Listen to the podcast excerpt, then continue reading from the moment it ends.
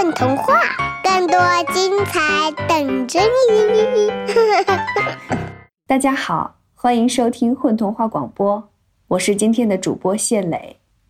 今天我要给小朋友们讲一个关于一条小蛇的童话，它的名字叫做《彼得的烦恼》，作者牧野。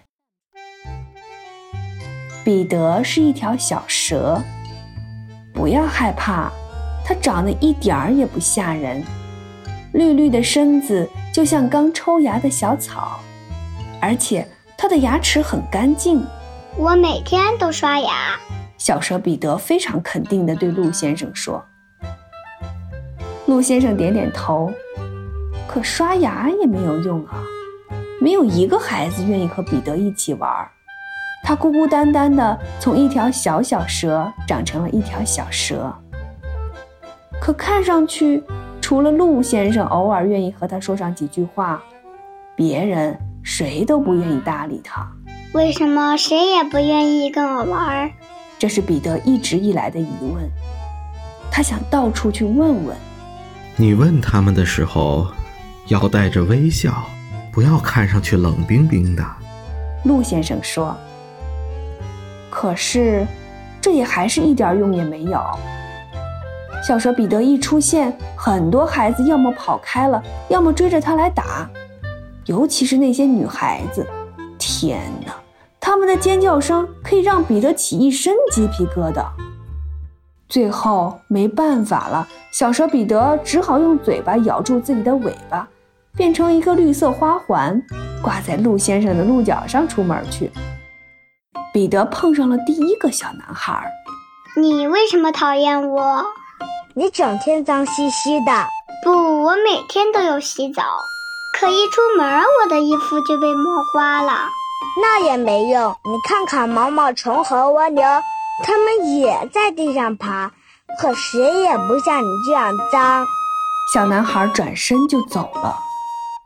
第二次，彼得遇上了一个粉红色的小女孩。请问你为什么讨厌我？彼得甚至还对小女孩鞠了一躬。他知道要让一个女孩和他说话，那是一件很难很难的事情。小女孩一边玩着手里的红气球，一边说：“圆乎乎的东西才可爱啊！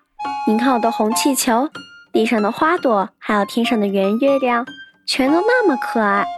可你又细又长，还总是突然出现。”把人吓一跳，红气球被风吹了起来，小女孩赶紧追了上去，再也没有看小蛇彼得一眼。还有一次，彼得和一个小男孩在水池边遇见了。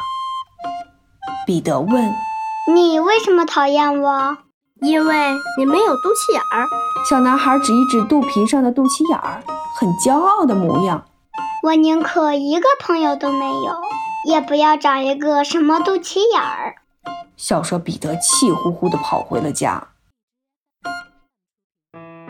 每次彼得问完一个小孩，都要难过好几天才再出门去。他问了那么多的孩子，他们不喜欢他的理由加起来有一百万种。要么你总是吐舌头，太没有礼貌了。你一生气就要咬人，和那些女孩子打架一样。真讨厌！妈妈说，什么东西被你碰到就会肚子疼。你全身冷冰冰的，肯定是因为你有一肚子的坏心思。你笑的时候总是嘶嘶嘶的声音，电视里这样笑的人都是超级大坏蛋。因为你全身滑溜溜的，就像擦也擦不干净的鼻涕，恶心死了。因为你把童话里的大象吃掉了。最让小蛇彼得伤心的一个理由，是一个小女孩说出来的：“你多坏啊！有一次我看见你吃小鸟了，这是最可怕的事。你太坏了，我没见过比你更坏的。”小女孩说着说着，气得就要掉眼泪了。彼得没有说话，他紧紧地咬着自己的嘴巴，胸脯一鼓一鼓的。他多想辩解，可是他没办法。他确实做过这样的事情，可那是因为他太饿了，每天他的肚子都咕咕叫，他觉得自己饿得都快要死掉了，所以他就吃了一些东西。他不明白为什么自己做什么都是错的。小蛇彼得回了家，他关上了门，好几个月都不再出门。他的鞋子在角落里都堆满灰尘了。即使陆先生来了，他也没有把门打开。我是全天下最让人讨厌的东西，对吗？彼得隔着门对陆先生说：“要是我不是蛇就好了，让我成为别的什么东西我都愿意，毛毛虫也好呀。唉，除了让我长出一个肚脐眼儿。”那样我还是不要。陆先生一直在门外坐着，任由彼得把所有委屈都说出来。就这样，一直等到天黑，星星出来了，他才回家去。离开之前，陆先生对小蛇彼得说：“出来看看天空吧。”彼得出来了，熟悉的夜晚的味道。他忍不住伸出舌头尝了尝。他抬起头，夜空里的星星在旋转。终于，他看见天上也有一条闪亮的蛇，那是长蛇座。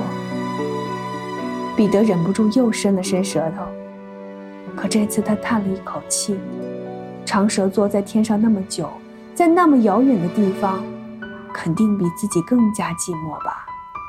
可是它依然在发出光亮。这道光亮留在了小蛇彼得的心里，那是说不清的感觉。后来，小蛇彼得长大了。要是你遇见他，刚开始他难免会冷冰冰的，因为他实在是孤单了太久太久了。你不要害怕他，他的牙齿很干净，每天都刷牙，他的心里还存着一道光。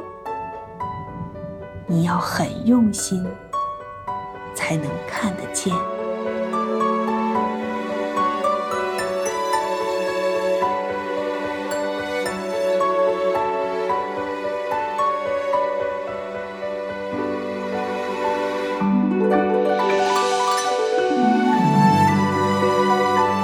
家好，我叫李想，我是这个故事里边的小蛇彼得。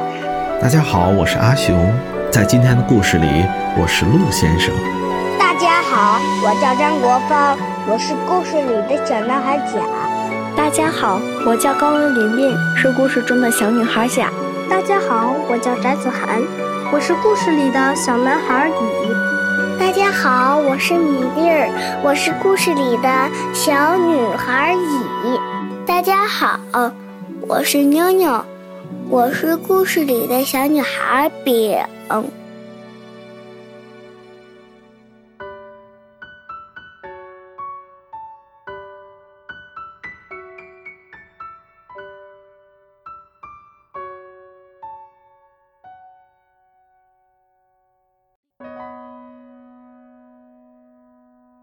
没有关注“混童话”微信公众号吗？每日有礼哦！